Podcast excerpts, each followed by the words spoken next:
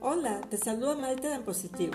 Le invitamos a disfrutar en pocos minutos de sabios consejos, noticias destacadas y disfrutar de un momento especial.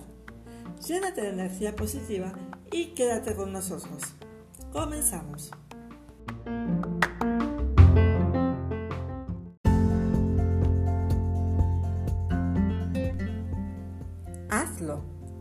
Todo con orden. Durante una conversación que sostuve sobre los beneficios de mantener el orden en todas las áreas de nuestra vida, alguien mencionó una frase que me impactó. Dios todo lo hizo con orden. ¿Qué es el orden? Es una secuencia en la cual son colocadas las cosas, ideas o personas en un espacio-tiempo determinados. Dios constituyó el hombre de una forma organizada Todas sus etapas tienen un orden y salirse de ese orden no traerá ningún beneficio a tu vida. Al contrario, alterarlo formará un caos. Cuando una persona nace, por ejemplo, hay un orden.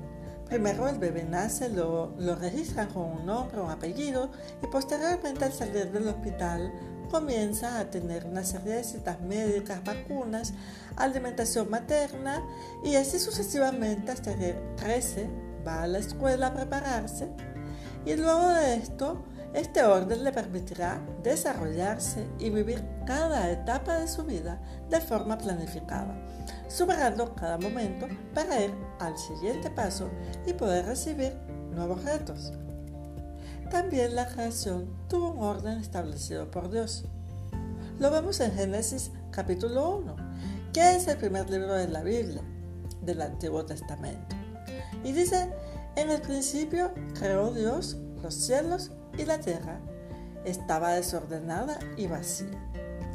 Hay momentos en que nos da pereza realizar algunas tareas y más aún cuando estamos obligados a hacerlas, pero parte de la madurez es la responsabilidad. Hacer las cosas aún sin ganas nos traerá grandes beneficios. El hecho de haber completado una tarea o de haber superado un reto nos hace sentir realizados. Pero además, el cumplimiento de una responsabilidad hace que los que te ven puedan confiar en ti y, por ejemplo, promoverte, entregarte en custodia algo de valor proponerte para tareas muy importantes y sobre todo la autosatisfacción te permitirá ponerte nuevas metas. En muchos momentos de la vida, algunos tendemos a posponer nuestros asuntos. Parece haberse formado un hábito de postergación en muchas personas, retrasando las tareas importantes y asumiendo algunas otras de menor interés dando lugar a que los objetivos que tenemos muchas veces no logren y tarden años en lugar de meses en concretarse. Investigando y de acuerdo a Wikipedia, algunos autores afirman que existen en la actualidad conductas adictivas que contribuyen a este trastorno de evasión y se refieren, por ejemplo, a adicciones como la televisión, la computadora o ordenador y más concretamente a Internet el teléfono móvil, principalmente el uso de redes sociales. Todo esto puede llevarlo al borde del caos, pero ¿qué es el caos? Es desorganización, algo que carece de orden y estructura que permitan una disposición adecuada.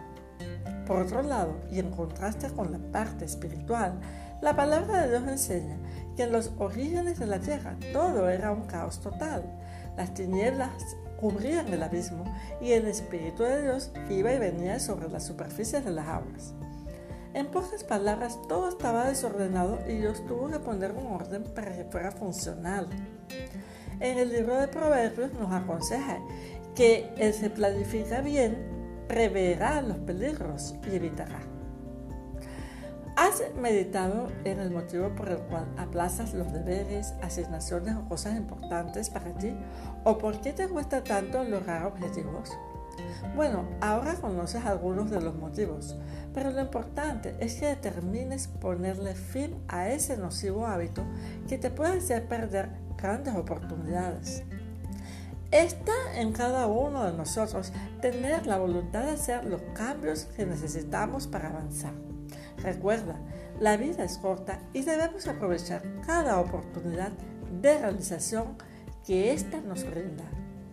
Pero para ello necesitamos trabajar duro, ser constantes y hacer todo lo que venga a nuestras manos con diligencia.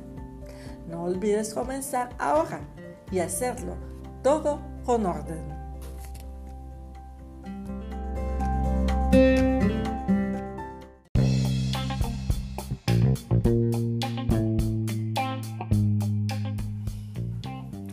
Y en Maite Me Cuenta tenemos que las autoridades evalúan el retorno a clases en modo semipresencial. De acuerdo a declaraciones de la ministra de Educación, Maruja Ortay, hay probabilidades de retomar clases semipresenciales mediante el sistema de educación a distancia en las provincias con menos estudiantes y cuyas tasas de contagios se hayan mantenido bajas, tal es el caso de Herrera, Los Santos y Darien. Esto dependerá del comportamiento del virus y no aplicará para todas las escuelas, indicó Ortay. En la actualidad hay unos 1.600 centros educativos que están operando administrativamente desde el pasado mes de octubre. Algunos ciudadanos indican estar de acuerdo con el retorno a clases, mientras que otros opinan que deben vacunar a todos los profesores antes de aprobar esta medida. 1.200 colegios aproximadamente mantendrán la educación a distancia por la alta matrícula José Dolores Moscote, Instituto América y el Instituto Nacional, entre otros. Según declaraciones del ministro de Salud, Luis Francisco Sucre, en la India se dio el escenario de retorno a las escuelas, pero hubo que retornar al módulo virtual debido a que se dispararon los índices de contagio. Este análisis hay que hacerlo con mucho cuidado y objetividad sobre todo pensando en el mejor interés para los estudiantes y considerando pues eh, en esta, estamos en estado de pandemia y si el módulo virtual es o no funcional.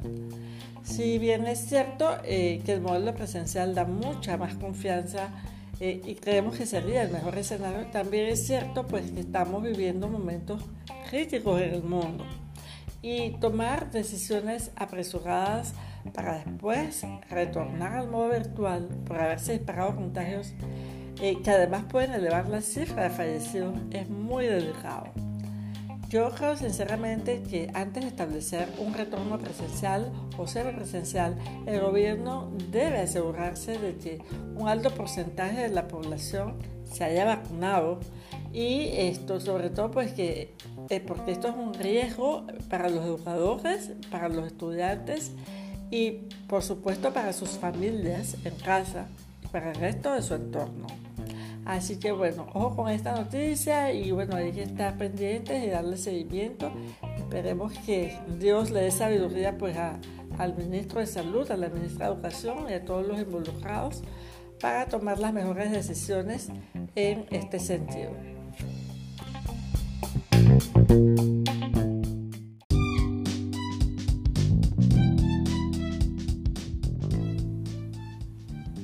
En Vitaminas para el Alma citamos una frase del célebre filósofo y matemático griego Pitágoras. Con orden y tiempo se encuentra el secreto de hacerlo todo y de hacerlo bien.